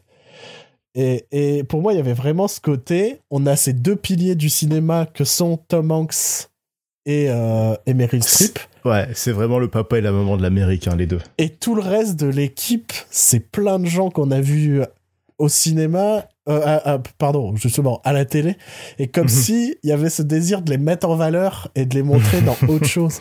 J'ai vraiment... Putain, il y a Carrie Coon J'ai oublié de citer Carrie Coon à- Ah mon dieu je suis à... Putain, je me déteste. Donc Carrie Coon de The Leftovers, bien évidemment, et de la dernière saison de Fargo. Mais justement, il y a vraiment ce côté, je me suis dit, mais c'est... Enfin, pour moi, c'est pas dû au hasard, quoi. Ce côté que c'est des gens qu'on voit pas forcément au cinéma, tout ça. Ou alors dans des petits rôles de merde ou dans des comédies à la con. Mais c'est pas des gens qu'on met en valeur au cinéma. Et, et j'avais vraiment ce côté. Je sais pas si c'est Tonton ou si c'est la directrice de casting ou si. Mais il y avait ce côté, bah, mettons ces deux piliers du cinéma et toute cette génération d'acteurs de, de, de télévision qui font un, un super boulot. Le casting dans l'ensemble est très très bon. Il y avait Bradley Whitford aussi. Ouais, je sais Voilà. pas. Je sais pas. Je- je- J'aime bien ce mec. C'est qui? Il était dans Get Out cette année, il était dans La cabane, euh, Ah oui, la bien cabane sûr. dans les bois. Oui, bien sûr. Si, si. C'est Oui, le oui. père de Jack Peralta dans Brooklyn Nine-Nine. Oui, oui. Oui, oui, bien sûr. Je, je vois aussi son rôle euh, dans, dans le film. Il y a un rôle assez important en plus. Euh, et, et donc, ouais, super casting. Je te dis, mise en scène hyper intéressante, même si elle semble plus minimaliste. Euh, je pense qu'elle ne l'est pas du tout en fait parce que Il y a euh, quelques, il y a quelques plans séquences qui sont Ouais. assez sympas. mais c'est toujours les plans séquences de Spielberg ils sont toujours très discrets mais il y a sont, des plans oui, ils séquences sont discrets, mais ils sont toujours très bons. Euh, C'est ouais, c'est celui où Tom Hanks fait des allers-retours chez lui entre le salon où il y a tous ces tous ces journalistes en train de bosser, et puis il fait des allers-retours dans la cuisine avec ça. et- mais il y a pas que ça hein. il y a aussi euh, toute la première discussion Meryl Streep Tom Hanks on est au théâtre hein, parce que c'est un long plan séquence où les deux discutent et je me suis dit putain c'est c'est limite en mode on va les regarder jouer c'est eux qui font la scène tu vois Ouais, mais de toute façon, Meryl Streep et Tom Hanks, c'est vraiment actors, euh, bah ouais euh, Et- actors of acting. euh. Et, et c'était, euh, je me suis vraiment dit, c'est vraiment la mise en scène Spielberg de, je fais du plan séquence, mais il est suffisamment discret, quoi. Et, et derrière ce côté minimaliste, il y a beaucoup de boulot, en fait. Et on, on s'en rend pas compte. Euh, L'autre truc que je vais aborder sur le film et qui est un point essentiel, j'ai l'impression que c'est un des films les plus politiques qu'ait fait, euh, fait Spielberg. Il est très actuel. Hein. Euh, C'est- euh, Incroyable à quel point il est actuel. avec euh, Trump et sa guerre contre les médias, là, c'est vraiment le film qu'il fallait sortir au bon moment. et, et aussi le toute la position de la femme euh, au Mhm. sein de Mhm. de, ouais, de, ouais. de, cette société euh, masculine quoi Ouais, euh, donc euh, Meryl Streep qui joue Catherine Graham, qui avait hérité, enfin qui n'a même pas hérité de du journal de son père. ouais Il a hérité, elle a hérité du journal de après la mort de son mari. ouais parce que c'était son mari qui avait hérité du journal Vu qu'à l'époque ça se faisait comme ça, vu que la femme n'était pas, ne pouvait pas être à la tête de quelque chose comme Mhm. ça, mhm. et que donc dans ce film elle, euh, elle doit sur, enfin surmonter ce- sa peur de, de prendre la parole de de, De contredire parole, de de- prendre le dessus et ouais voilà, de d'être contre la convention qui était à l'époque quoi. Et ce qui est super là-dessus, c'est que ça fait euh, une.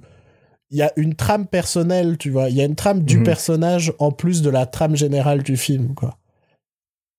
Ouais, ouais, ouais. Tu vois, le, le, le film est plein de sous-trames qui se s'entrecroisent, qui se mélangent, sans non plus euh, rendre ça indigeste, quoi. Euh, Mhm. T'aurais pu faire juste un film sur cette idée que, euh, bah voilà, cette femme se retrouve à être la, la, la, la grande patronne du Washington Post, malgré, malgré tous les hommes qui l'entourent, tu vois. Ça pouvait être juste un film en soi. Ouais. Le... Et, et au final, non, t'as un film où il y a trois, quatre histoires euh, principales qui se qui s'entrecroisent sans sans sans se, se contredire, sans se sans se bloquer, tu vois, Mhm. sans se sans se mettre des bâtons dans les roues. Et et, et c'est très très fluide en fait. La narration est super fluide. Et voilà quoi. Et, et ouais, comme tu le dis, ça ça, ça parle de la pas de la politique de Trump, ça parle du, du comportement, je dirais, de Trump. Et euh, le fait que les médias doivent rester, rester là pour euh, bien surveiller le, les agissements des hommes politiques et du président en particulier. Ouais, ouais, Vu que là, le président à l'époque, c'était Nixon et c'était pas un tendre non plus. ouais. Mais, mais ce qui est fou, c'est que j'arrive pas à savoir quand est-ce que le film a été tourné, quoi, pour qu'il soit autant d'actualité. Est-ce vraiment le fruit du hasard ou ou octobre 2016 attends octobre 2016 et Trump c'est novembre ah non non il a hein. non non il a commencé à tourner. Ah non même pas. En mars 2017 il était en négociation Spielberg pour le tournage du film. Ouais donc le tournage a été assez vite hein. ça a été rapide quoi c'était vraiment putain mais il est vraiment efficace ce mec euh. ouais le mec a su faire un film cohérent tout ça en quelques mois. Ouais. Euh, ouais, donc c'est aussi pour ça qu'il est tant d'actualité, quoi. Ouais, en, en fait, il a lu le scénario, il a dit qu'il il a décidé de réaliser le film euh, le plus vite possible parce que euh, il s'est dit qu'il pouvait pas attendre deux, trois ans pour le faire. C'était vraiment l'histoire qu'on avait besoin aujourd'hui. Ah bah Donc, on avait clairement. besoin aujourd'hui. Sincèrement, quand tu le vois, c'est, ça m'a frappé, quoi. Tout le long, j'étais, mais putain, c'est ouf comme, euh, comme le film est, est, Ouais. est, est dans, est sorti au bon moment, quoi. Et truc de ouf aussi, euh, les, la voix de Nixon dedans, c'est la vraie voix de Nixon. D'accord. C'est des vrais appels téléphoniques. euh, C'est les vrais, c'est les Nixon tapes en fait, et c'est vraiment euh, ce qu'on entend dans le film. Ok. Et c'est vraiment un gros bâtard, ce mec, c'est pas possible. Ah ouais, je pensais, je pensais pas, tu vois. Pour le coup, je savais pas que c'était des vrais appels téléphoniques. Il me semble, hein, je, je, je crois avoir lu ça quelque part. C'est possible parce ça. qu'on ne voit pas l'acteur qui jouait Nixon. Un autre film, j'ai adoré la façon de filmer Nixon dans son bureau. Où, Ouais. euh, on le voit toujours ben, comme si on se tenait derrière la grille de la Maison Blanche et qu'on avait un, un, un téléobjectif, quoi. Et donc on voit euh, brièvement Nixon à travers ses fenêtres au téléphone, quoi. Et j'ai beaucoup aimé ce- cette mise. Un autre film, un autre réalisateur, je pense qu'il aurait mis Nixon dans son bureau avec son téléphone, tu vois, en mode oui, Ouais. euh, c'est des Avec fils un de mec, pute, euh, tu vois. Un mec mal maquillé qui a un gros pif. euh, Ouais, voilà.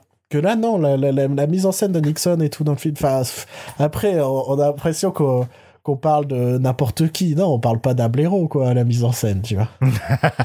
Mais par contre, je me souviens de, de, de, de cette idée qu'on avait dit. euh, T'imagines si Patagon Papers est genre le meilleur film de Spielberg en 2018 Sachant qu'il y a Ready Player One et je sens que ça va être le cas. hein. Non, mais c'est ce que je dis depuis le début. Hein, c'est, Je sens sincèrement. depuis la bande-annonce de Ready Player One, je me dis putain, je pense que ça va être The Post, le meilleur film des deux. Euh, alors, Ouais, je cherche toujours par rapport à Nixon. euh, ouais. je trouve pas. Donc t'as peut-être dit de la merde ou t'as peut-être dit la vérité? C'est peut-être le- dit de la merde. Alors, C'est le chat un acteur qui, Schrödinger de, de l'information. quoi. ouais, je vois qu'il y a un acteur qui joue Nixon. Oui, bah ça forcément, puisqu'on voit bien Oui, un mec derrière mais il y a pas, euh, on voit, enfin, quand tu le vois, on voit clairement qu'il est pas, euh, que c'est pas sa voix, quoi. Ouais, ouais, ouais, ouais. Donc, euh, il y a pas d'acteur qui est crédité pour la voix de Nixon. Eh ben, on vous laissera euh, enquêter là-dessus, je pense. je pense qu'on peut, on peut conclure sur ce mystère. Euh, euh, donc moi, moi, je ne peux que vous conseiller Patagon Papers. Euh, Ouais, c'est vraiment les vrais, euh, les vraies cassettes de Nixon. Ok. C'est bon, on n'a pas dit de la merde.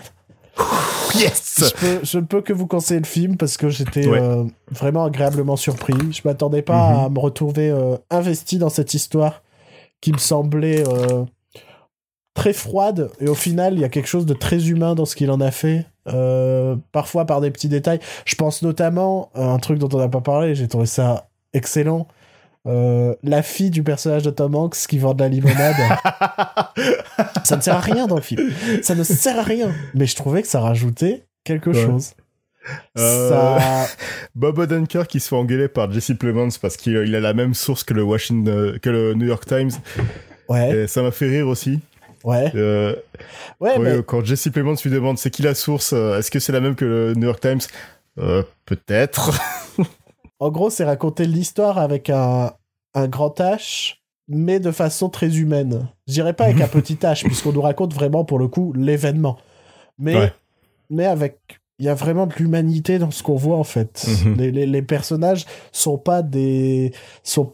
On n'a pas l'impression de voir des faits, on a vraiment l'impression de voir une histoire qu'on nous raconte. Et, et je trouve que ça marche vraiment très très bien, et je m'attendais pas à ce que ça marche autant, Ouais. quoi.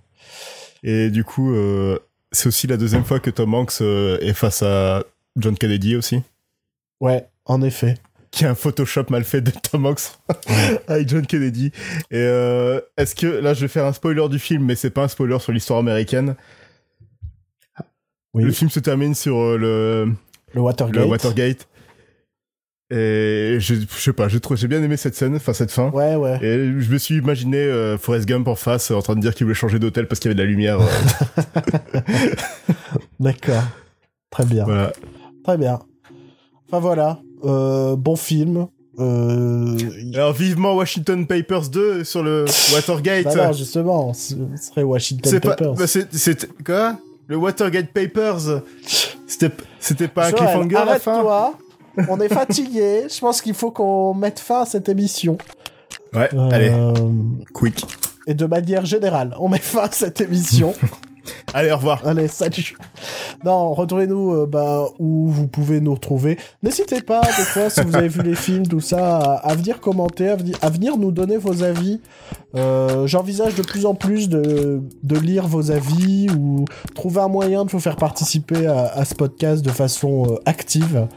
Euh, plutôt qu'être simple auditeur, mais bon, ça se, ça se réfléchit pour, euh, pour l'avenir de l'émission. Donc déjà, n'hésitez pas à venir nous donner vos avis sur ces films dont on a parlé aujourd'hui. Vous avez forcément un avis et, euh, et j'aimerais euh, l'entendre. D'ici là, portez-vous bien, allez voir des Pas films. moi par contre. Joël, va voir des films. Oui, bah j'aimerais bien, mais j'ai pas le temps. Ton esprit est ailleurs. Allez. Pas le choix, faut y aller.